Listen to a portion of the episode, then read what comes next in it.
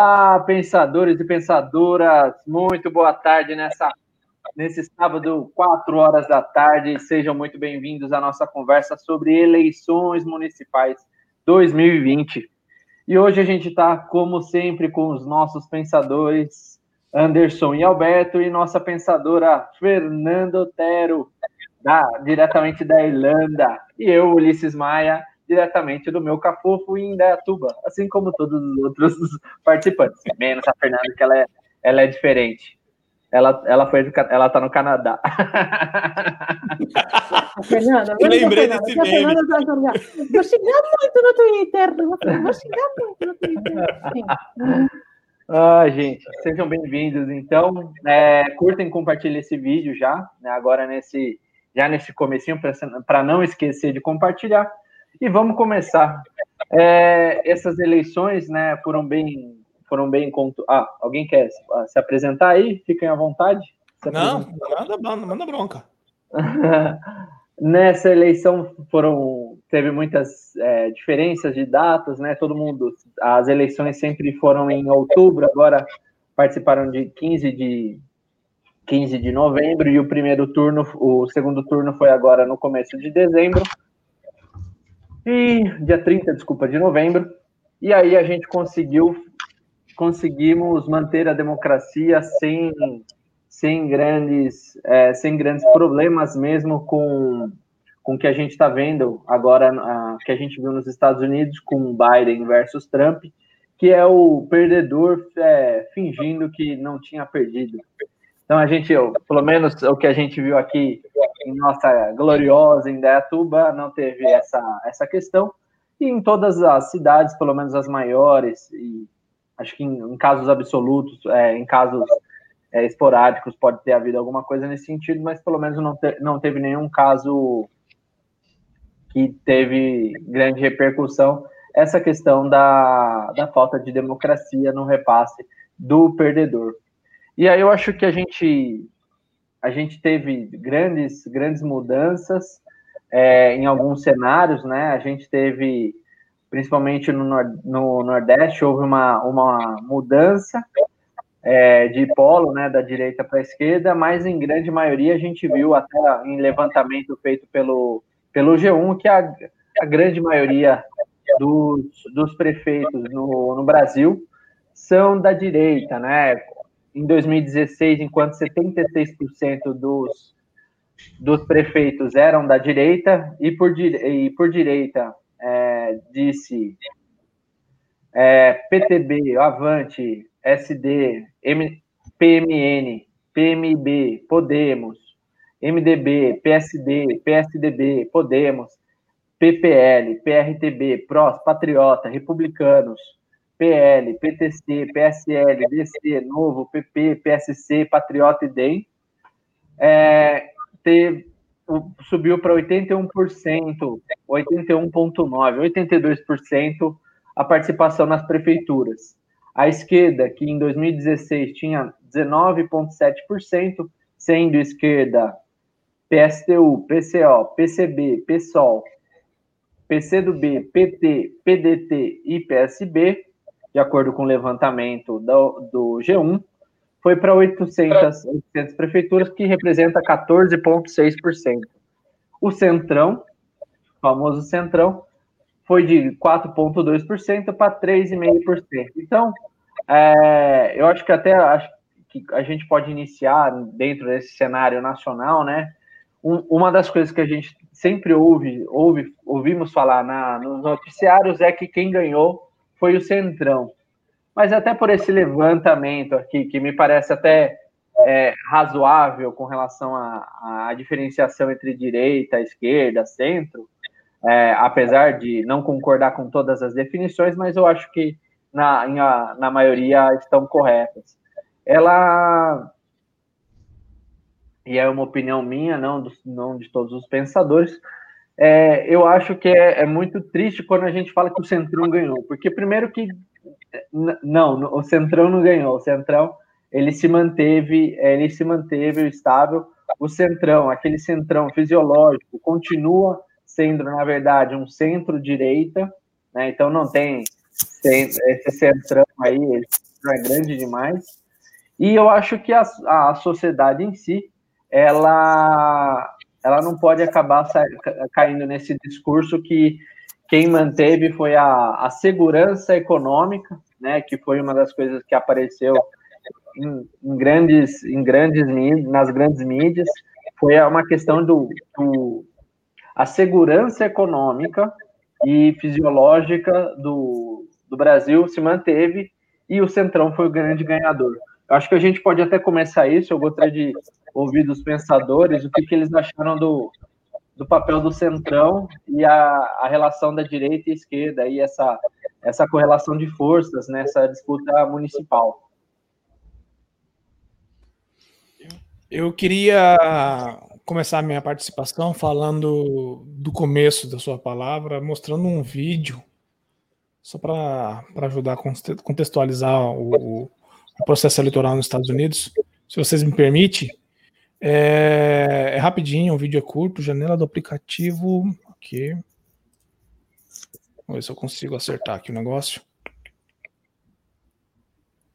Eu acho que eu errei aqui, peraí. Eu ainda não tô legal com esse StreamYard, viu? Hum. Vou falar nada. Vou falar nada. Ai, caramba, deixa eu fechar isso daqui. Vamos lá. Remove. Quero adicionar uma outra tela. Janela guia do Chrome aqui. Eu cliquei no lugar errado. Agora vamos. Vocês estão vendo aí? Yes. Agora sim. Vou esperar a tela maximizar aqui para mim.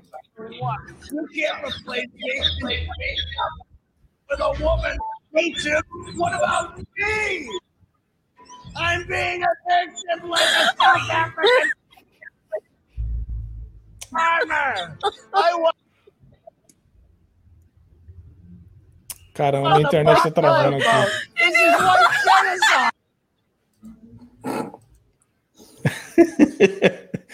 é, eu acho que, que é, lá nos Estados Unidos, né, que o negócio é um pouco mais consolidado, eles têm um pouco mais de tradição nisso. Eu acho que o risco deles é menor do que o nosso, né? Acho que lá o que vai acontecer é o que está acontecendo já. Trump vão botar ele para fora, no máximo agarrado na cadeira, Acho que quando chegar na porta, acho que nem a cadeira ele consegue arrastar para mais para fora. E a vida que segue para eles lá. Aqui eu não tenho tanto essa garantia.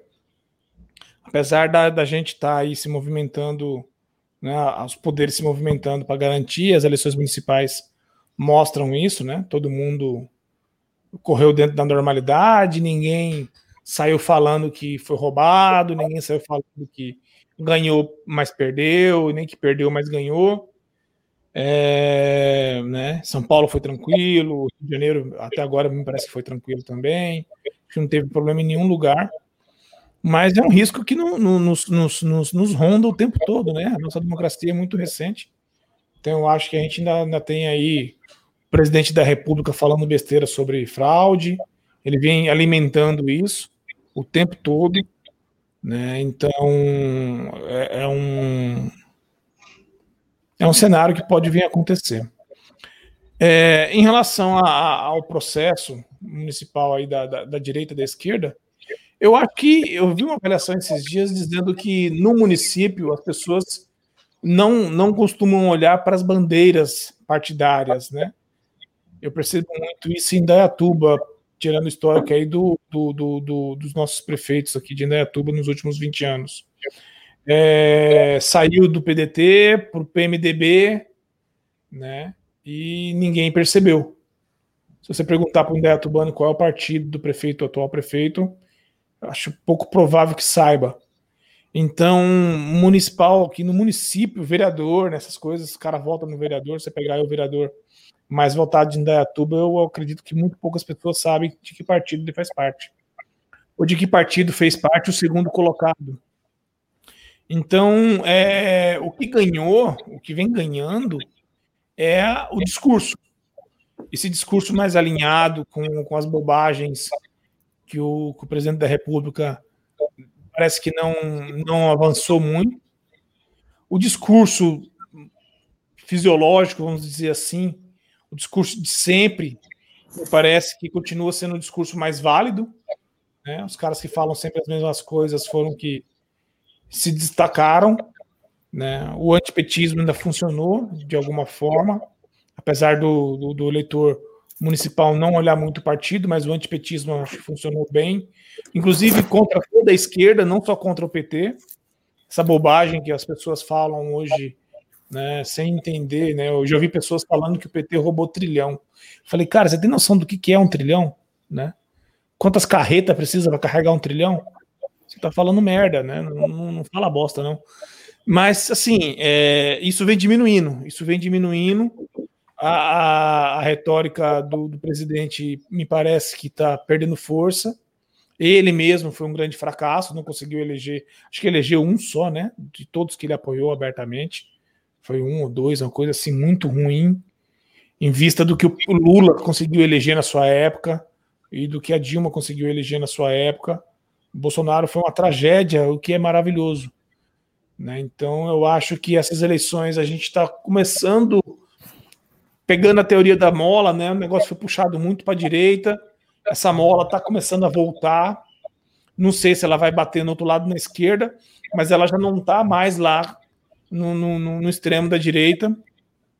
Mas nacionalmente, mas, nacionalmente muito. Né? No, no, no, cenário nacional, eu acho que o negócio vai ser um pouco, ainda um pouco tenebroso.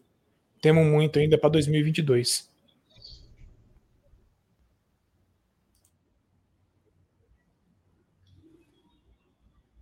Fer? Alberto, Alberto, quer falar alguma okay. coisa? Ok, vou falar assim. Uh, então, eu acho que toda eleição, né, seja municipal, seja nacional, né, ela, ela é muito importante, não só pela questão da democracia, mas pela leitura que a gente pode fazer por ela. Certo? Ela traduz uma mensagem popular para a gente. Né? E eu venho pensando um pouco, essa última eleição, é, a nível nacional, o que, que ela trouxe um pouco para nós. A nível municipal, acho que o Anderson colocou de uma maneira muito legal. Até vou retomar esse assunto depois. Mas a nível nacional, é, eu acho que passou a seguinte mensagem. A primeira mensagem que me veio à cabeça agora é o seguinte: eu acho que é, a forma de fazer política, é, de todas as tendências, tem que ser repensada. Né? Sobretudo da, da, da, ideologia mais à esquerda, né? Porque a, a gente vê hoje é, a grande facilidade que existe para um conglomerado pelo capital. As pessoas se unem facilmente pelo capital, certo? Quer dizer, a, a, a, a troca de interesses é hiper rápido, o pessoal se une, certo? E o, e o poder e o, e o, poder do dinheiro, sobretudo numa sociedade como a nossa ainda, né? Que é, nós estamos ainda num processo evolutivo de educação, né? É, é, isso tem um peso muito grande. Por outro lado, quando a gente vê a esquerda, né, a esquerda ela, ela, ela diferencia uh, e muito dessa, dessa outra parte que eu coloquei, porque ela, ela trabalha com o processo de compatibilidade através do processo ideológico, né? É, então já é mais difícil, né? É mais difícil o conglomerado você aglutinar em torno do, do processo ideológico uh, em detrimento da outra parte que vê um processo mais da, sobre o capital. Agora, uh, eu acho que a leitura que uh, as tendências têm que fazer é como utilizar essas coisas para se equilibrar, né? É, deixando um pouco de lado a parte egocêntrica do idealismo, né? Que eu acho que é muito importante a gente ter idealismo, é muito importante a gente lutar, a gente não pode abrir mão, porque a gente já tem experiência que quando abre demais a mão, certo? A gente cai junto com a mão, né? Então tem que tomar cuidado também, né? Até que ponto se dá a mão. Mas também não pode uh, estender a mão e de repente recolher e, e falar, não, vai, vai voltar tudo, cada um para si, Deus para todos, né? É, e o que eu acho que para gente fazer essa mola que o Anderson colocou, é, retornar, né? Sair um pouco desse, dessa extrema-direita e retornar é, a um ponto um pouco mais tolerável, né? É, a necessidade de a gente se descomplicar um pouco, ter mais humildade, né? Estou é, falando isso porque eu me enquadro totalmente dentro desse processo Eu tenho uma identidade, né? Claro que respeito todas as tendências, mas tenho a minha identidade. Então, eu posso, é, tranquilamente, como todo mundo pode, dar sua opinião. Então, eu acho que, é, para a gente trazer essa mola de volta, é, a gente tem que ser um pouco mais tolerante, né? não querer exigir o ideal, mas saber até que ponto a gente pode se aglutinar em torno do tolerável, né?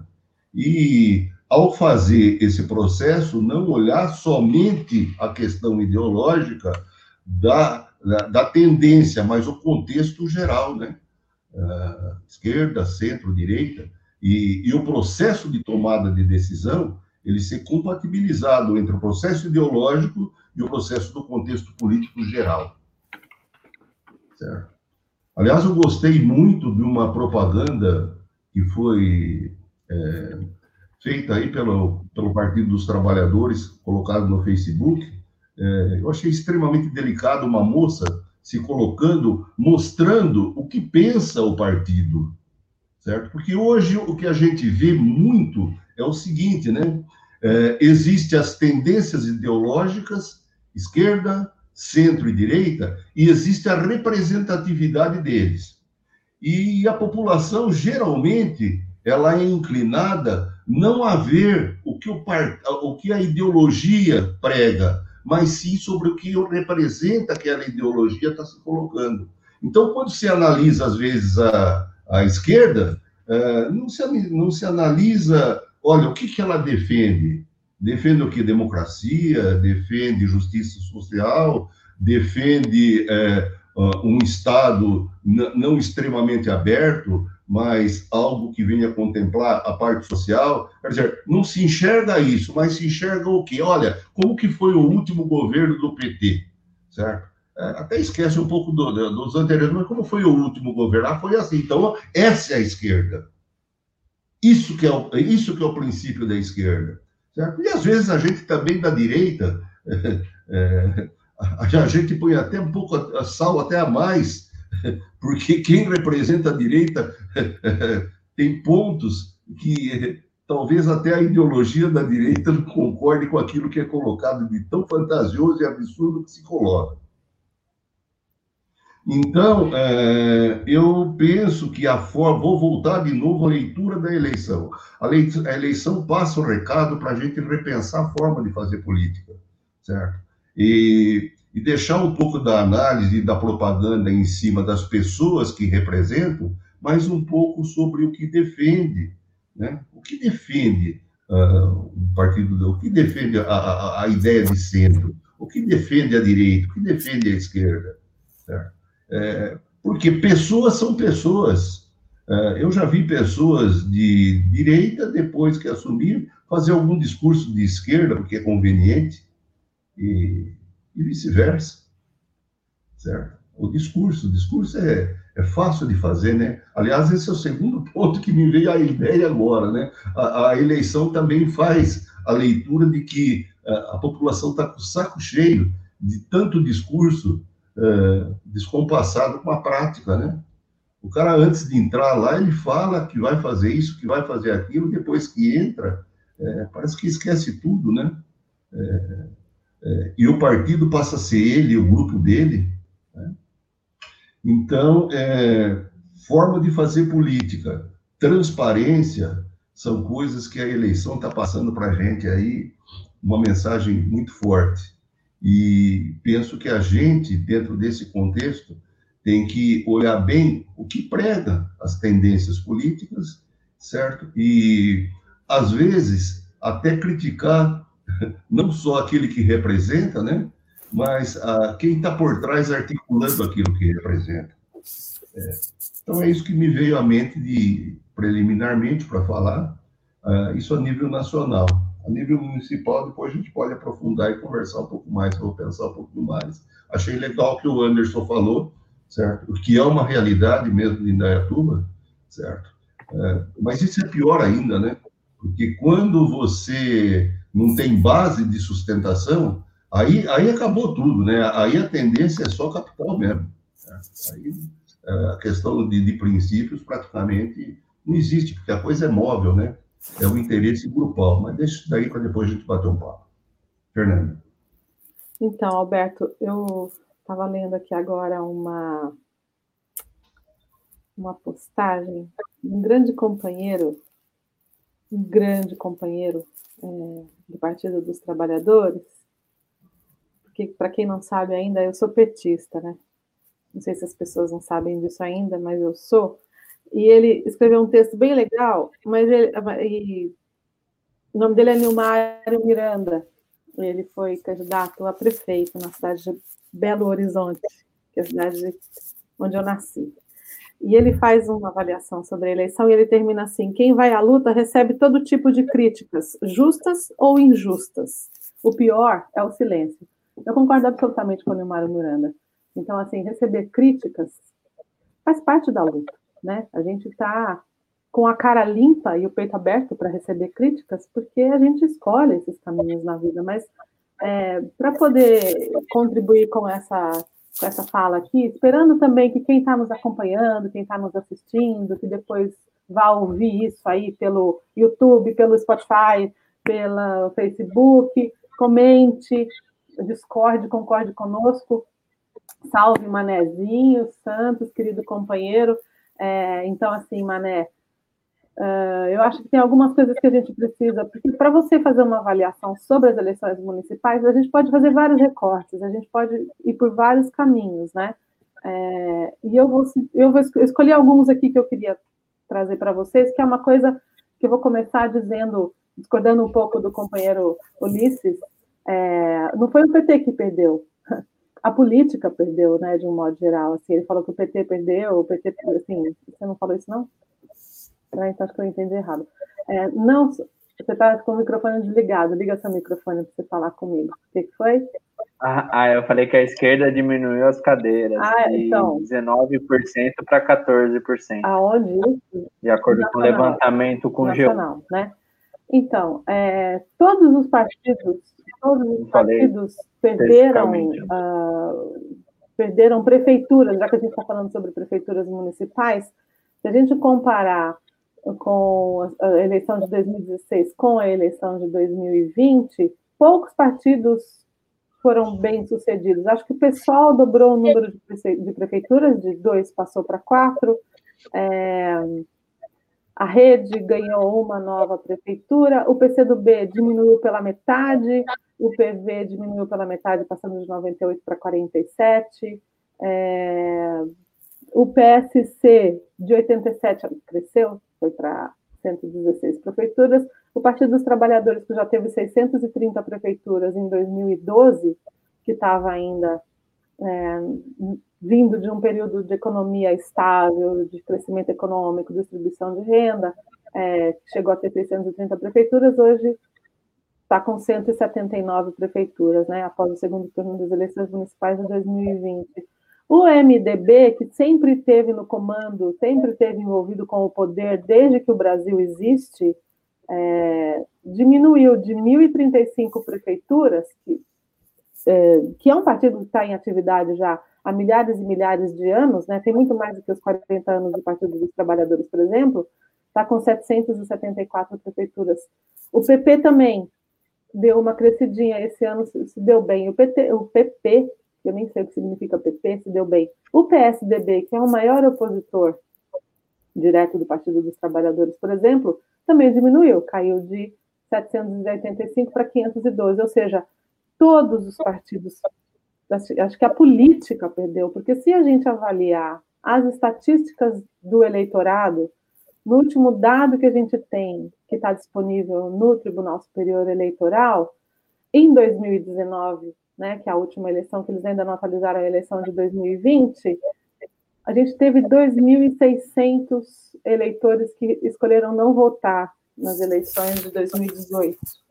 E eu aposto com vocês que na eleição de 2020 esse número vai ser imensamente maior o número de pessoas que decidiram não votar por todas as questões que a gente sabe que tem que levar em conta, que é a pandemia, que é a facilidade de um aplicativo que foi criado assim, a toque de caixa para poder justificar o voto e etc., vai ser gigantesco. Então, quando a gente avalia as eleições municipais, acho que tem várias coisas que a gente precisa considerar para poder entender o que significa isso tudo e o que significa democracia, a importância da democracia. Eu não, não acho que é, essa comparação com os Estados Unidos, minha, no meu entendimento, não cabe. Vocês, pessoal, vocês aí que estão nos assistindo também é, podem, porque os Estados Unidos tem outro processo, os Estados Unidos tem outra dinâmica. Então, assim, comparar a segurança das nossas eleições com as eleições dos Estados Unidos, por exemplo, eu acho que é um ponto que a gente pode é, adotar. Agora, qualquer outra comparação, eu não vejo, até porque foi uma outra eleição também que eles estavam disputando, uma eleição nacional, não uma eleição municipal. E, enfim, eu pessoalmente tenho as minhas, né, com relação aos Estados Unidos também, todo mundo já deve imaginar. Se não imagina, a gente pode falar sobre isso num outro momento. Mas é, hoje saiu uma, uma, matéria na Folha, por exemplo, dizendo uma coisa, é, dando um índice, uma informação, dando informação de que um em cada quatro brasileiros está descontente com a vida. Esse é um dado que representa muito quando a gente fala sobre política, quando a gente fala sobre o que significa a eleição na vida da pessoa. Então, assim, se a pessoa está infeliz, se a pessoa está descontente, ela não quer saber de política. Ela quer saber daquilo que é real, naquele momento, agora. Né? Então, é, esse trabalho que a gente se propõe a fazer aqui na Sociedade dos Pensadores, eu acho que é muito importante, porque a gente se propõe a dialogar sobre temas variados, sobre várias questões, e é, as pessoas precisam entender, precisam se dar conta de que a política afeta a vida delas diretamente. O tá, Manezinho está falando aqui, o caminho é lutar, pois a massa na rua passa fome, tem a miséria, o desemprego e a violência que aumentou demais, né, nos últimos, é, nos últimos anos no Brasil. Então, eu acho que falar sobre as eleições municipais é um tema extremamente necessário, importante, até pela questão do conhecimento, porque vamos manter o mesmo do jeito que sempre foi. Indaiatuba está nas mãos do mesmo grupo uh, político há 24 anos, pelo menos. Esse grupo entrou para cuidar do, do, município, não sei nem se é a hora de tomar esse caminho, mas já vou trazer esse, esse tema aqui para vocês. Entrou em 96, foi eleito em 96, e, e já está aí, já faz. O PSDB no estado de São Paulo é uma vergonha. No Rio Grande do Sul, a gente teve ainda uma certa, né, é, em outros estados brasileiros, a gente tem uma certa alternância de poder, que é uma coisa super necessária para a manutenção da democracia. No estado de São Paulo, a gente não tem, né? E o Lula, quando abriu mão de ser candidato pela terceira vez, isso é uma coisa que a gente tem sempre que lembrar, para que as pessoas não percam isso de vista, poderia, ele poderia muito bem ter voltado para um segundo, para um terceiro mandato depois do primeiro período da Dilma. E ele abriu mão e disse: não vou fazer isso. Não vou fazer. É a vez da companheira é, fazer a disputa, se ela quiser, então eu vou respeitar. Ou seja, a alternância de poder ela vale para o bem e para o mal. Se tá, time que está ganhando não mexe, né? Tá. Esse é o pensamento popular. Agora, quando a gente avalia a fundo mesmo quais são as vantagens desses grupos no poder, eu acho que a gente pode. No estado de São Paulo, por exemplo, esse PSDB, é... o que, que eles fizeram com a educação? Destruíram a educação no estado como que está é, a vida das pessoas concretamente, é tudo muito plástico, muito grandioso, muito bonito, que nem no Vaticano, né? Quando você vai no Vaticano e vê aquelas, nossa, a igreja tem poder mesmo. Então, as grandes rodovias, os grandes projetos, o rodoanel, a gente não tem transporte público na capital. São Paulo está toda lá enlaçada naquele metrô que é que começou na década. Eu nasci, quando eu nasci, o metrô começou a ser construído eu moro em outro. Eu evoluí, o metrô ficou parado, não foi. Ou seja, é tudo muito, sabe, quando a gente vai avaliar E agora, recentemente, o governo do Estado acabando com empresas, conseguindo finalmente esse projeto que eles têm desde a década de 80 de, de privatização agora realmente esse, esse, esse partido, né, porque é o partido que está no comando, conseguiu fazer essa. E mais recentemente, só para concluir aqui o que significa as eleições e como é que isso muda a vida das pessoas, afeta a vida das pessoas mesmo, estou fazendo uma salada mista aí de informações, de, de coisas para a gente poder, lá. O PSDB mandou um tem um projeto agora que está tramitando na Assembleia Legislativa do Estado de São Paulo. É, é um modelo novo, é uma reforma administrativa que vai permitir a terceirização dos funcionários. A quem isso interessa diretamente? Não é o povo. Não é o povo, com certeza absoluta não é o povo. Então é isso que eu queria Eu, eu queria complementar umas coisas que a Fernanda disse. A abstenção no segundo turno, segundo a Folha de São Paulo, em 2020, foi de 20, 29,5%. Uhum. A gente pode arredondar facilmente para 30% da população não quis saber de votar em ninguém. 30% leva a pessoa para o segundo turno em qualquer capital. Pois é né? Leva a pessoa para o segundo turno em qualquer capital. Então, o que a gente vê aí aqui, ó, pegando a Indaiatuba, né, no jeito mais local, nós temos aqui desde a redemocratização, que foi é. em é. 86. Então a gente teve aqui, ó, PMDB, PFL, que foi José Carlos Toninho PMDB, PFL com Clem Ferrari, depois PMDB, Flávio, né? é, Flávio Toninho, uhum. que é, acho que é PMDB, depois veio Reinaldo Nogueira, com dois mandatos do PDT. Depois veio José Onero, com um mandato que também era afiliado ao PDT. Aí ele se queimou com o Reinaldo Nogueira. E Reinaldo Nogueira voltou logo em uhum. seguida, que é o que o Lula não fez com a Dilma, né? O Lula permitiu que Dilma tivesse seus dois mandatos.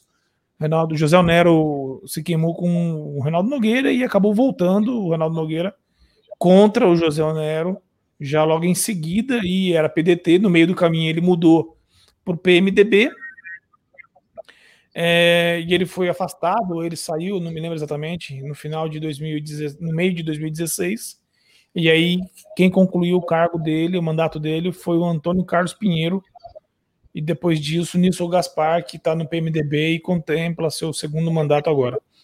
O que eu, o que eu percebo, eu estava até falando um dia desses com, com Ulisses, é que a gente tem aqui, a gente que eu falo assim, o povo de São Paulo, né? E o PSDB parece que percebeu bem isso. O povo de São Paulo tem muito medo da mudança. Perceba-se que na eleição passada, quando o Gaspar estava disputando o seu primeiro pleito, é, como o prefeito seria um prefeito novo e Gaspar tinha o um apoio da situação, ele ficou muito próximo do segundo colocado. A diferença de votos, acho que não chega a mil 1.600. votos. A diferença, 1.600. 1.600, né? 1.600. 1.600 votos. Ficou muito próximo. Agora, na reeleição do Gaspar, a diferença foi muito grande do primeiro para o segundo colocado. E observe que São Paulo, o PSDB vem fazendo isso. Você escalona um cara a, a prefeito da capital paulista, ele ganha, no meio do mandato, ele já está conhecido né, no cenário estadual, ele escala para governador e ele ganha, o vice dele escala no próximo mandato para prefeito e ganha, e foi assim o tempo todo. Então, quer dizer, paulista e os paulistanos, todos nós aqui, temos muito medo de mudança. Uhum. É, o cara olha quem está lá agora, ou quem é apoiado por quem está lá agora. E aí vem escalonando. Observa. Covas, né? O, o, o, Bruno Covas ganhou agora, mas ele era vice do, do, do, do Dória. Dória ganhou como prefeito, não completou, entrou para governador. José Serra acho que fez a mesma coisa. Sim. E eles vão fazendo a mesma coisa, entende? Por quê? Porque o PSDB usa a prefeitura como trampolim, nem sempre ganha a prefeitura, mas não ganhando a prefeitura, ele tem o tempo todo dele no Estado. Né? O cara do PSDB que quer alçar para governador, ele entra como prefeito de São Paulo. Pelo amor de Olha, Deus, Anderson, para de dar ideia, socorro, mano. Não é ideia, é método. É prática, né? É prática dos caras, eu estou só observando. Uhum. Olha, é, a pergunta foi feita para Bruno Covas, se ele vai entrar como governador na próxima pleito. E ele é. jurou de pé junto, assim como o Dória e o Serra Pô, O Dória assinou um documento. O sim, Dória assinou um documento sim. dizendo que não ia. E observe as eleições de Indaiatuba, é o mesmo jeito. São os mesmos vereadores, com pouca mudança, os mesmos prefeitos, né? Você tem ali. A única chance que alguém tem de quebrar essa corrente é na hora, no final do segundo mandato de alguém. De alguém. Que é agora. Que é agora. Né? O Gaspar vai terminar os quatro anos dele se não for preso antes. E por algum problema aí que vem aparecendo várias denúncias. Mas supondo que ele termine os seus quatro anos, ele, como ele não poderá ser reeleito, e eu acho que o Reinaldo Nogueira também não poderá se candidatar, porque senão teria se candidatado, essa vai ser a chance de uma pessoa nova talvez quebrar essa corrente. Porque ela vai lutar contra o apoio que o cara atual está dando porque o cara está tentando entrar. Mas não vai estar tá lutando contra o atual, atual. Porque lutar contra um cara que está para reeleição é muito difícil no Brasil e muito mais difícil ainda nos municípios paulistanos. Uhum. municípios paulistas. É essa forma que eu enxergo a situação. E, e para piorar, nós temos aí de cada 10 brasileiros, pelo menos três não tá nem aí, não sai de casa para voltar. E esse número só vem aumentando, né? Tá quase, a gente já tá quase empatando com países, já talvez até, até ganhando, de países onde o voto não é obrigatório. Exato, exato. As pessoas não têm prazer no votar, não acreditam que tem alguma mudança possível. Tanto Sim. não acreditam que tem alguma mudança possível que a maioria que se candidata para se reeleger se reelege. Posso falar alguma coisa em cima do que você está dizendo, Anderson? Sem dúvida. Então, é, pegando essa mesma linha do Anderson, né? É, é, se a gente voltar, não à eleição desse ano, a eleição de quatro anos atrás, eu vou retomar a questão da, da, da leitura, né? É, naquele momento, é, praticamente o grupo que apoiava o, o, o, Gaspar tinha em torno de 10, até mais de 10 partidos apoiando ele certo? Uh, e, na, a, e opo as oposições, vamos dizer assim, né? Uh, elas, elas eram pulverizadas. E por 1.600 votos, certo? Não foi ganha a eleição, assim, substituindo um grupo de, de 20 anos no poder. Então, acho que isso tem que servir como lição para nós também, né? Para análise política como um todo. Porque o que acontece no país, acontece um pouco aqui. Você está entendendo? Aliás, aconteceu, né? E, e, e puxando isso para daqui a quatro anos, é importante a gente analisar, porque é, seria muito importante que a gente fizesse essa leitura de quatro anos atrás, que é até mais importante do que essa. É, nessa, nessa última eleição, a leitura que eu faço é o seguinte: veja só, o atual prefeito ganhou com 69 mil votos. Se você somar o, o, os votos do, da, dos outros candidatos, né, vamos chamar entre aspas de oposição, certo? Foram 57 mil votos. E sabe quantos votos nulos, brancos, etc., tivemos? 63 mil votos. Então, às vezes, a análise que se faz é a seguinte: nossa, é, a, a diferença foi de 69 a 37, não é esse o contexto.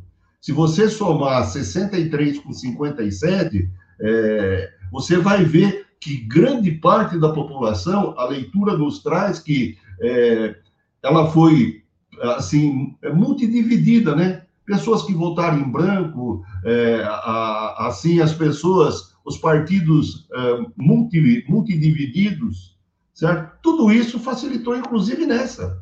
Claro que com situação diferente do que da, de quatro anos atrás. Quatro anos atrás, embora tivesse tido uma participação maior, certo? A, a, a multidivisão é, deu a vitória. Agora, o que a gente vê é um público de 63 mil que deixaram praticamente de votar, 57 e 69 mil. Quer dizer, é, a análise de que, olha, foi uma também foi uma vitória esplendorosa, não é tão correta, não. Certo? O que a, a precisa trabalhar é, como que esses 63 mil votos de brancos e nulos e os 57, como que se pode aglutinar isso dentro de uma proposta que realmente traga mudança? Como bem disse a Fernanda, né? É, eu, particularmente, não acredito em só boa gestão, certo? Eu acho que em política é, é impossível fazer boa gestão sem alternância no poder, certo? Mesmo porque, é, quanto mais você fica no poder, é, mais você vai se considerar praticamente não uh, o servidor do povo, mas o povo te servindo. E a hora que começa a folgar isso do povo passar a servir, então aí o processo de manipulação cresce, certo? E a, a boa administração cai por terra, certo? É até é, esquisito falar boa administração e alternância de poder como se fosse algo dividido, não é? Não é. Quando não tem alternância de poder, naturalmente aquilo que se conquistou vai se deteriorando, deteriorando, e aquele grupo, aquelas, aquelas pessoas que ficaram lá por longo tempo, né, é, vai tomando a ideia não de mais servir, mas ter um processo de articulação para permanecer. É, alternância no poder, eu acho que é algo importantíssimo. Pena que a gente perdeu isso daí antes do ano 2000, certo? Mas com, com manutenção e, e, e é uma, só uma coisa rapidinho, Anderson, deixa eu só completar. Assim, alternância no poder com manutenção de projetos de valor. Por exemplo, é, o que, é, tem projetos, lógico que tem coisas que o governo do estado do PSDB realizou ao longo desse período todo, que são ações importantes, que são ações interessantes, que são, né, é, por exemplo, a gente, isso era muito comum, né, Alberto? Você lembra disso, porque a gente já é mais idosinho, a gente lembra desse período que entrava Maluf, saía Jânio e não sei o quê, os caras iam mudando, mudava tudo, parava as obras, interrompia. Tanto que a Irundina foi a prefeita que concluiu o Vale do Anhangabaú, e agora, nesse ano que passou, o prefeito atual destruiu fez um novo projeto de revitalização do Ayangabaú, que os, que os engenheiros estão dizendo que é uma, um, um fracasso, assim, que aquilo vai representar alagamento, que vai representar, gastou não sei quantos milhões de reais no momento de pandemia, que não precisavam, um dinheiro mal gasto, é um mau uso né, do, do, do dinheiro público, porque simplesmente queria deixar uma marca dele, sei lá que porcaria que ele queria fazer, para não falar a palavra que vem na minha cabeça. Então, assim, é isso, né? Essa coisa de alternância do poder, ela significa projetos, ela não significa destruição de conquistas, né? Que é isso também, que eu acho que a gente tem que deixar um pouco claro para não ter nenhuma confusão. Então, mas, mas, veja bem, Fernanda, entrando um pouco nessa discussão com você. Bom, primeiro deixa eu brincar, né? Nós não somos mais idosos, nós somos jovens há mais tempo. Ah. Experientes. Experientes. deixa, deixa eu colocar uma questão para você.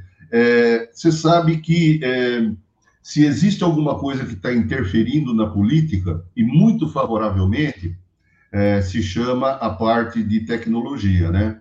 A parte de tecnologia, ela está influenciando porque, é, primeiro, é, as propostas de planos diretores para município, elas estão tomando cada vez mais corpo.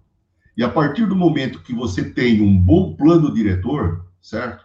É, uhum. Se isso for divulgado para a população, certo? Ah, de uma forma democrática, é, essa história do prefeito falar, eu não vou continuar porque eu quero fazer outro que é meu, certo? É, vai caindo por terra. E mesmo com todos os desgostos que nós tivemos na política ultimamente, o que tem cercado um pouco os políticos atuais são os planos diretores. E por que, que eu falo da tecnologia? Da tecnologia pelo seguinte, né? É, se você vê o CNPq de Campinas, né, eles estão trabalhando com a ideia das cidades inteligentes é, e eles vão fechando é, assim, através do, dos processos de propostas, é, um pouco esse campo de atuação dos prefeitos, para que o pessoal fique um pouco amarrado no sentido de não fazer o que ele quer. Você pegar o projeto de cidades inteligentes que está sendo desenvolvido lá, é extremamente interessante. E isso não está sendo desenvolvido só na região do estado de São Paulo, isso é algo internacional. Uhum. É, então, a, a, a, é, essa preocupação que você tem sobre a alternância de poder, é, ela não manter o projeto, estou de acordo com você. Mas, por outro lado, existe atualmente, se está trabalhando cada vez mais com processos que vão fechando a, assim, a, a, possibilidade do prefeito ser o único ser que pode fazer as coisas da forma que ele quer. Isso daí há 15, 20 anos atrás era assim, certo? Uhum. Realmente assim. É, o, cara, o cara falava assim, olha, aquela, aquela escola lá, eu não quero que seja escola lá. Aquilo uhum. lá vai virar, um, será um centro não sei do que lá, um centro comercial não sei do que. Praticamente isso está acabando. Graças às, a, às propostas que o pessoal pensa da tecnologia dentro da política. E aliado a isso, a questão dos planos diretores. É, eu acho que a pior coisa que tem é quando um grupo político fica por muito tempo. Até bom para o grupo político que tem boas propostas, que é, ele ofereça a condição do outro, é, não de assumir, né? Mas a responsabilidade que o outro vai ter quando você tem projetos é muito grande. E tem mais, você sair do poder uh, assim no top, certo? sem o, o, desgaste de você achar que você tem o poder de mando e não começar a ideia de começar a se servir, quando você sai nessa condição, você, você passa muita responsabilidade para quem assume, certo? Se ele tiver pequenos desligos, você retoma o projeto. Isso. Eu queria só complementar aqui um pouquinho. É... Eu acho que todo governo todo governo tem assim alguma coisa de bom. Você pega, por exemplo, o governo do Bolsonaro, ele fez Não, peraí, ele não fez. Mas ele não, também que não. susto, Anderson, para! Eu tenho um ataque cardíaco aqui agora, para. Eu sou velhinha, não faz isso comigo, não. Agora, Ô, falando sério, eu só vamos, queria ver se eu, eu, dava... eu só queria ver se eu arrancava um pouco de sorriso de vocês, porque de fato esse governo atual até agora não conseguiu fazer nada. Ele privatizou, ele vendeu, ele destruiu, assim, ele é, é. ele fez. Não, mas eu, eu, queria só levar um, trazer um, um, comentário que eu ouvi do prefeito aqui da cidade onde eu estou agora, em Elias Fausto, que me assusta, me assusta, mas confirma aquilo que a gente vem vendo, né? A gente vem assistindo. É, não sei se vocês recordam, mas há 15 anos atrás, 15, é, 15, 10, 15 anos atrás, 10 anos, para ser mais, mais, mais preciso. Se você tinha alguma encomenda para mandar, alguma correspondência, alguma coisa, e queria que chegasse dentro de algum prazo estabelecido, a sua referência era os Correios. Os Correios, há 10 anos, 15 anos atrás, era referência no Brasil. Né? Tinha aquela propaganda falava que o Dex mandou, chegou, e era realmente aquilo. Você mandava de manhã, chegava de tarde. Os Correios funcionavam muito bem. E de uns dias, de, uns, de alguns anos para cá, a eficiência do Correio caiu monstruosamente. Uhum. E aí eu vi um comentário do prefeito aqui, antes de ser reeleito, dizendo que a pior coisa que tem na prefeitura é o funcionalismo público. Porque o funcionário público tem estabilidade e ele não consegue demitir estabilidade demitir o funcionário por ter estabilidade. E o que o bom mesmo é iniciativa privada, que se o cara não produz, ele é mandado embora. O que, que dá para a gente tirar disso? Pelo menos eu. O que eu entendo é que quando você parte para privatização, você tem um lucro pessoal dessas pessoas que estão lá. Eles ganham e ganham muito com isso. Você tem é, a diminuição da obrigação de gestão, porque se o funcionário público aqui de Elias Fausto, na saúde, ou seja lá onde for, não é produtivo, a culpa não é do funcionário, a culpa é do gestor. É o prefeito que tem que fazer com que tenha mecanismos que se cobre eficiência e dê condições para que as pessoas sejam eficientes. Então, é, o projeto, o projeto dessa galera que está aí agora, é, primeiro, demonizar a política como um todo, e estão conseguindo muito bem. 30% uhum. não é pouca gente. 30% que não está disposto a sair de casa para votar. Adolescentes, adultos, idosos, é, pessoas que desacreditaram disso. Olha, dane-se o que vier, podem aí, eu vou seguir a minha vida, o barco que segue, né? Isso e, e é muito por conta disso. Você olhar para um funcionário público e falar, mas tinha que ser funcionário público mesmo. Esse negócio não anda, o hospital não atende na velocidade certa, a escola é uma bosta porque é público. Não. A escola é uma bosta porque não tem gestão pública. Não é por conta do professor funcionário público que a escola é ruim. Uhum. Não é por conta do médico funcionário público, do enfermeiro, que o hospital é ruim. Não é por conta do policial ruim que vai privatizar o serviço de segurança. Né? A culpa disso vem da gestão. Então, eu acho que a gente precisa de olhar para esse momento que a gente passamos agora, e eu tenho e muito medo de. Nem todas as escolas públicas são ruins, né, Anderson? Exato, inclusive algumas federais são de excelência. Muitas, inclusive, né, federais são de excelência, e as instituições de ensino superior estão anos-luz na frente dos, das privadas. Né, estão anos-luz na frente das privadas. Mas é, é, a gente precisa de olhar para esse momento e tomar muito cuidado, porque eles estão conseguindo dominar, demonizando aquilo que eles representam, porque o objetivo deles é lucrar com isso, lucrar com a privatização, lucrar com a terceirização. Terceirização, quem lucra são poucos, nas costas de muitos.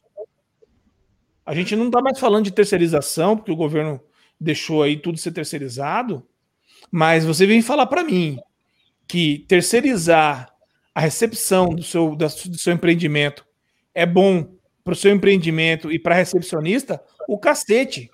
Porque se você paga dois mil reais para recepcionista, a terceirizada vai receber mil. E a empresa continua pagando dois mil para a empresa que terceirizou a recepcionista. Porque o dono da empresa fica com mil, dono da empresa terceirizadora. Então, é, é isso que eles querem: colocar tudo na mão de terceirizados. Normalmente, as empresas parte de pessoas que têm conhecimento e contato político. Então, essas pessoas conseguem.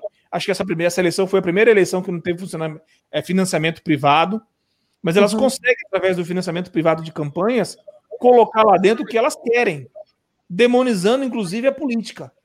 Demonizando a política para que as pessoas desacreditem no processo eleitoral, no processo político, e aí vence aquele que tem um discurso que diz: olha, você não precisa do político. Temos que acabar com tudo isso daí, estado mínimo. Ninguém, o governo não tem que fazer nada por você. Você se vira, você se vira, você dá seus pulos e o Estado não faça nada. Porque daí os caras lucram muito. Se vocês viram lá democracia em, em, em democracia em vertigem, democracia em queda, uma coisa assim, é, que tem um momento lá que a menina fala que, né, acho que na hora que, o, que a Dilma chega, uma coisa assim, que ela tá andando pelo Palácio do Planalto ali, e ela fala: Nossa, você, é, vocês estão aqui. Aí o construtor lá, o empreiteiro, fala: Nós sempre estivemos aqui. É vocês que mudam. Estamos aqui desde sempre. E é o cenário é esse. O cenário é esse. A gente precisa de entender esse cenário. A gente precisa de fazer as pessoas entender esse cenário para que a gente consiga alguma mudança. Senão a esquerda não vai conseguir mudar. Essa direita que está lá não é uma direita. Se você pegar na história o que, que a direita realmente pensa, não é uma direita, tá? Não é uma direita. O que tem lá são pessoas que estão comprando as atividades do Estado com intenção de lucro, apenas isso. E o Estado, tem aquele tonto do Mamãe Falei lá em São Paulo falando que, é, que, que o Estado tinha que dar lucro. O Estado não tem que dar lucro. O Estado tem a sua receita no ano e essa receita tem que ser investida na população. Ponto a melhor maneira possível, mas tem que ser investido na população. O Estado não é para ter lucro. Ter lucro eu tenho na bolsa de valores, ter lucro eu tenho na conta de poupança, ter lucro eu tenho comprando um carro por 10 e vendendo por 15. Essa não é a função do Estado. O Estado não é para dar lucro. Nunca foi e não deve ser. Mas a gente precisa explicar às pessoas, porque eles estão construindo né, o cenário que eles querem, que é tudo na mão de poucos né? o lucro para eles e o prejuízo rateado entre nós. Eu sei que eu saí um pouco do, do assunto, mas é, é, é isso que o representa. mas é isso que o assunto representa. É isso que a gente tem que tomar cuidado. A gente olha para Indaiatuba e a gente percebe isso. Né? Os exames todos de Indaiatuba são feitos por clínicas terceirizadas. Né? E aí uma clínica que tinha uma salinha com dois funcionários, hoje tem 300 funcionários. Pô, mas arrumou 300 empregos. Sim, mas nas costas de quem?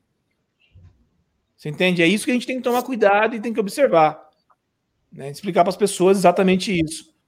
Político que demoniza política, político que demoniza funcionalismo público, a gente tem que estar bem claro para a gente qual é o interesse dele. Ele quer para ele, ele quer para o bolso dele ou para quem os financiou. Vamos, vou cortar você, Anderson, para eu falar, fazer minha fala. Eu vou tentar fazer curto para tentar manter os 60 minutos aí da, nosso, da nossa conversa. E, e aí eu já peço para as outras pessoas aí tentarem fazer os esclarecimentos finais pós, pós minha fala para a gente ir encerrando. Tá bom, pessoal? Bom, então, basicamente, trazendo um pouco para a cidade, a cidade de Indaiatuba, a gente teve, nessa, foram seis candidatos à prefeitura, 342 candidatos a vereadores, e nisso a gente vê uma discrepância ah, bem, bem séria com relação à questão de verbas, né? A gente já sabe disso. Uma, uma questão que fica, que eu acho que a gente tem que pensar quando a gente fala, mesmo da eleição, tanto municipal de Indaiatuba quanto em todos os em todas as, as regiões, é a questão do, do custo por o custo por, por voto, né? Que eu acho que é um, um item interessante para gente a gente trazer na nossa análise, que apresenta um pouco o que, que a gente, o quanto que uma o quanto que uma ideia está sendo gerida, quanto, quanto que ela está realmente trazendo de resultado para a sociedade em si, né? Então, a gente tem os, os financiamentos aí, e a gente. E é uma coisa que a gente tem que trazer trazer para o debate. Eu, eu, acho que não compensa a gente trazer os números para cá, é, apesar de eu sugerir as pessoas é, darem uma pesquisada com relação ao, ao Divulgacand, né, ao site do TCE. Então a gente vai ter candidato que teve a que teve despesa de 400 mil reais declarados, ainda não estão não está fechado esses números, ah, todo mundo tem que declarar, tem que finalizar a declaração até dia 15, se eu não me engano, de dezembro. Então, os números ainda estão incompletos, entendo eu.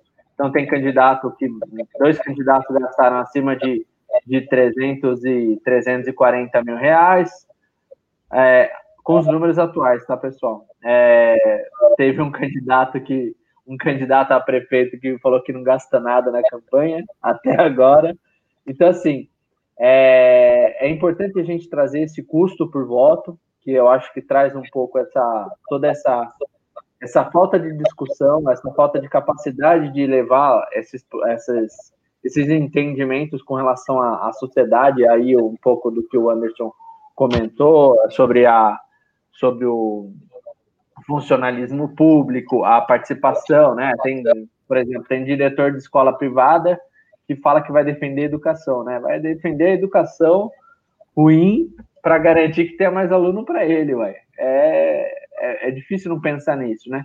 E sendo uma cidade, em Dayatuba, tendo uma capacidade de ter 21 vereadores, né? hoje a gente tem 12 vereadores, desses 12, 9 da situação, 3 da oposição, e agora, sendo uma mulher é, da oposição e uma mulher é, da situação, então a gente vê o quanto ainda, ainda temos uma Câmara machista, né, e, e, total, e quase totalmente controlada por uma, uma situação. E salientando que todas as todas as a, todas as situações quanto oposições acabam sendo representando, na verdade, o mesmo projeto, né, que é um projeto um projeto de sucateamento, um projeto de. Porque é o que as bandeiras, é o que o partido representa. Então, acho que é importante a gente trazer isso. É, eu gostaria de salientar a questão do fisiologismo, que a gente manteve dentro, de uma, dentro da, da fala inicial do Anderson, quando a gente trouxe a, quando a gente trouxe a municipalidade, que é a questão da, do medo da mudança, então a gente mantém uma, esse fisiologismo gravado no, cravado no nosso peito, e, o, e uma outra última coisa é a discrepância entre os discursos, né? É, entre o discurso e a ação, e eu acho que a eu acho que a gente um pouco foi parte disso, né? Eu, pelo menos, enquanto candidato, é, eu devo fazer essa meia culpa, porque ao mesmo tempo que a gente fala, né, para as pessoas ficarem em casa, a gente, eu pelo menos tive que fazer campanha é, na rua, claro que respeitando o distanciamento, é, tentando o máximo, né, quando, enquanto estava conversando com as pessoas, eu gastei minha voz pra caramba, porque falar longe com as pessoas e ainda usando máscara é ruim pra caramba. Então, assim, mas a gente tentou fazer esse, esse trabalho de conversa. É, a gente não teve festa, e a gente não foi igual o, o, o vencedor, né? O, o, o, o, leva, o, vencedor do pleito aí, que fez festinha para comemorar. A gente não, não, não fizemos isso nem antes nem depois. É, mas, é, mas é importante essas, essas coisas também acabam ressaltando, é, ressaltando algumas, algumas discordâncias que a gente acaba, a, acaba refletindo um pouco nas nossas campanhas, mas eu acho que a gente é, pelo menos os, os, eu representando um pouco, tá? É, os partidos de esquerdas, de esquerda, eu entendo que fizemos a nossa parte, é, colocando, nos colocando como oposição, nos colocamos como, como uma possibilidade é, de mudança.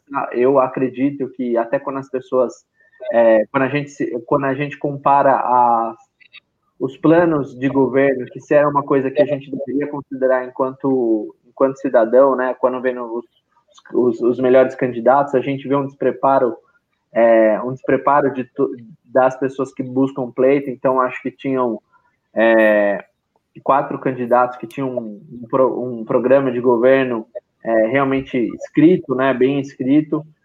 É, e dois realmente não, não fazia, pelo programa de governo, não fazia a ideia do que fariam nas suas, na, sua, na, no seu governo. Então, acho que eu acho que a gente representou bem esse, essa questão. E um, uma coisa que uma coisa que o Alberto trouxe que eu queria comentar é quando ele colocou a questão do, do comparativo da oposição, né? Que a oposição total não deu não deu todo o não chegava no patamar da atual administração, Alberto. Em 2016 foi parecido. A, que, a diferença foi de 2 mil votos, mais ou menos. Eu fiz conta de cabeça, tá? É arredondando, mas é, em 2016, o, a atual administração teve 53 mil votos e, somando toda a oposição, teve 55 mil. Então, no final, não foi tanta diferença. Né? Hoje foi mais, realmente mais diferente, mas não foi tanto. Os, nulos, os nulos subiram é, 13 mil, 13 mil, não, 18 mil. É, então, assim, os, nulos, os nulos foram é, realmente o que, que representou essa, essa diferença, mas, cara, não foi tão diferente pensando em oposição e situação. É, a gente continuou com uma diferença muito pequena, então acho que a, a, como a oposição indetubana, até pensando nessa, nesse medo de mudança e tal, eu acho que a gente tem muito a evoluir e, e eu acho que a gente, a gente presta um serviço bem interessante quando a gente se coloca além da eleição, né? Porque eu acho que é isso que, a, que todo mundo quer ouvir, né? É, pessoas que querem coi coisas além da eleição, querem projetos maiores, querem alçar no, é, novos e maiores voos e sem, sem, sem perder a ternura, né? sem perder a sem perder o contato com a população, sem perder essas essas a relação com o problema, né? Mas eu acho que é isso. Se alguém tiver mais alguma coisa para complementar, e depois a gente encerra. Não, eu só acho assim que se a gente trabalhar, se a gente entender o que as pessoas estão vendo na política, explicar para elas e, e, se fizer entender, né? A gente tem que se fazer entender, porque você pega esse 30% aí, conseguiria eleger qualquer pessoa em qualquer situação. Então a gente tem que convencer as pessoas, as pessoas têm que acreditar na política. A gente tem que mostrar para as pessoas que a política não é só o que elas estão vendo. Que talvez por elas não estarem participando, que a política está do jeito que elas estão vendo. Né? O número de abstenção em Dayatuba elegeria aí qualquer alguém, qualquer candidato, eu acho, da oposição com, com uma certa com uma certa facilidade, vamos dizer assim. Então, é, é isso. Eu acho que a gente tem que trabalhar muito nisso. eu também fui candidato nesse período como vereador, mas eu não saí de casa, não fiz campanha, foi uma opção minha de não fazer, por ser asmático, por ter uma filhinha asmática e por, por não conseguir dormir bem se eu soubesse que eu tivesse passado isso para alguém. E então eu decidi ficar em casa, né? E não fiz campanha. Meu gasto de campanha foi zero, porque eu de fato não saí da rua para nada, absolutamente nada. Fiz dois posts na internet e adesivo no meu carro só. não saí disso. Mas foi uma, uma opção minha de em respeito ao que está acontecendo e talvez por saber o que pode acontecer com a pandemia, é, com essa doença e, e, conhecendo as limitações físicas que eu tenho, né, por ser asmático e coisa desse tipo, eu preferi não arriscar. Mas eu acredito que o caminho é esse: é conquistar essas pessoas que estão deixando que os outros decidam por ela. Porque não é a maioria que está decidindo, né? É 30% que está decidindo. Né? 31%. 30% não está nem votando.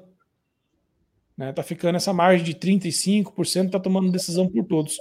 E é isso que a gente tem que mudar, eu acho. Fer, você caiu aí, voltou. Anderson. Mas não me machuquei, fica tranquilo que eu tô bem. Não, não, não deu nada, não. Não, né? Não. Só para esclarecer a questão dos números, né? É, o que eu disse foi o seguinte: na eleição de 2016, a diferença entre um candidato e o outro candidato foi de 2 mil votos. Por isso que eu falei da pulverização, a diferença de um candidato, que foi o candidato vencedor em 2016, e o outro candidato que mais se aproximou dele, a diferença foi de 2 mil votos. Desculpa, 1.600 votos. Que é pouco. A, a situação atual foi diferente, porque uh, houve uma pulverização, quer dizer, uh, essa pulverização Uh, o que, que aconteceu? A diferença entre uh, o que teve maior número de votos e o eleito aumentou muito.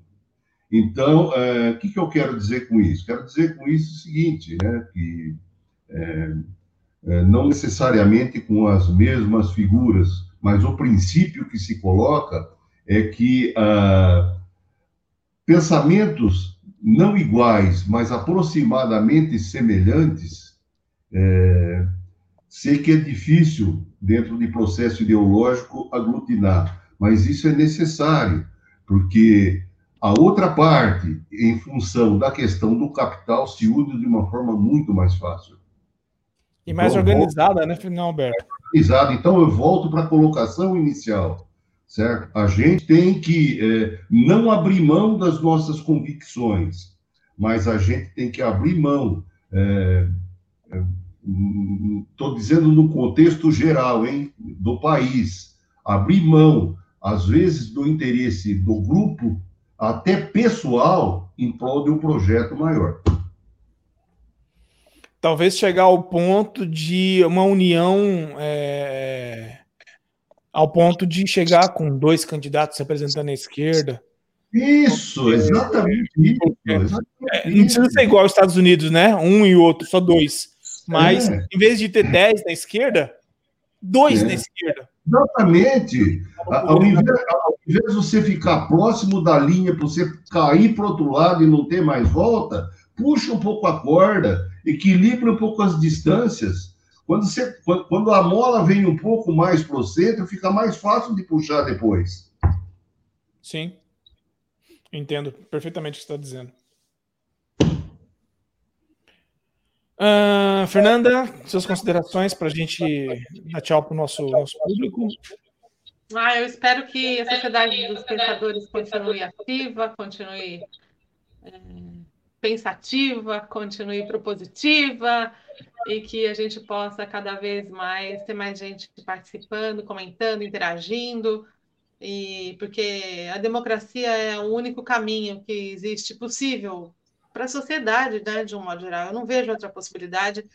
E porque eu estou fora do Brasil, vivendo essa experiência onde um cidadão qualquer que tenha interesse em disputar um cargo eletivo, ele simplesmente se registra, paga uma taxa e vai fazer a sua campanha e vai então disputar um voto, e ele pode se eleger, ele não precisa nem ter um partido para isso. Não estou dizendo que sou contra os partidos, pelo contrário, porque aqui também sou filiado a um partido político.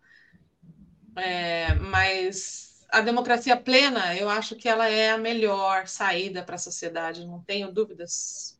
Não, não, estudei ainda nenhum grande pensador, né? enfim, ainda não, não consegui está na minha lista, mas eu acho que é pela democracia e é pelo voto e pela participação. Então, mesmo considerando as dificuldades é, da pandemia, é, para mim é muito triste ver o, o, povo ver essa notícia aí da Folha que é, um em cada quatro, três em cada, como que é? Um em cada três. Um em cada três? Não. 30%. É isso, né? Se não, tá, tá, perdeu o sentido felicidade, alegria da vida, pelo amor de Deus, a gente não, a gente não, a gente pode mais. Então é, é isso que eu acho que é interessante e vamos em frente. Obrigada, cuecas. É isso aí. Ulisses? Quer finalizar para a gente, Ulisses? Então, acho que é. Vamos. Então, acho que é isso. Então, pessoal, muito obrigado pela participação de todo mundo. Manezinho sempre ativo nas nossas, nas nossas conversas. E mais todo mundo que participou é, assistindo e que vai ouvir a gente daqui a pouco no Spotify. Então, curtam, curtem e compartilhem o nosso material. E também se mantenha antenado no que a gente fala. Tem muito vídeo bom que a gente já fez e provavelmente a gente coloca aqui para vocês curtirem. Pelo menos para quem está no YouTube, a gente vai colocar. Cadê? Aqui. Por aqui a gente coloca os próximos vídeos é para você aí. curtir. Ah, eu tô, colocando, eu tô colocando uma coisa que não estava no cartaz, hein? Não, mas é isso aí, galera. É isso mesmo. É, você, eu fico feliz, assim, às vezes a gente tem um público muito pequeno ao vivo, mas depois eu vou lá no Facebook e ele alcança um número maior de pessoas. Então isso me deixa muito feliz. Então, quero agradecer aí quem tem tempo para nos assistir. O Manezinho é um dos caras mais assíduos aqui do, das nossas lives. Obrigado, Manezinho.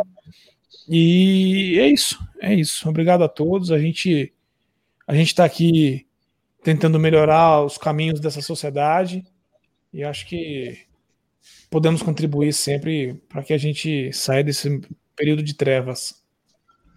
Eu só gostaria de uma palavra final, né? É, é de fazer assim é, uma declaração de que eu me sinto muito orgulhoso de pertencer a esse grupo, porque além da, dos idealismos, né, de cada um dos elementos desse grupo, eu percebo uma seriedade de propósitos, é, é, para dizer a verdade, que em poucos lugares, embora, como disse, seja jovem há mais tempo, eu vi pessoas Claro, cada um com seus pensamentos, com as suas personalidades, certo? Mas com respeito a quem está nos assistindo entre nós, que é uma coisa assim que me deixa muito satisfeito. Então, é, eu gostaria de deixar esse depoimento e agradecendo a todos vocês sobre essa participação e a possibilidade de estarmos todos juntos. Muito obrigado.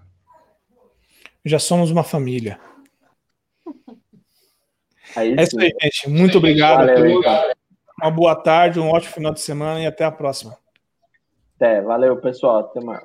Tchau, tchau. Boa noite, pessoal.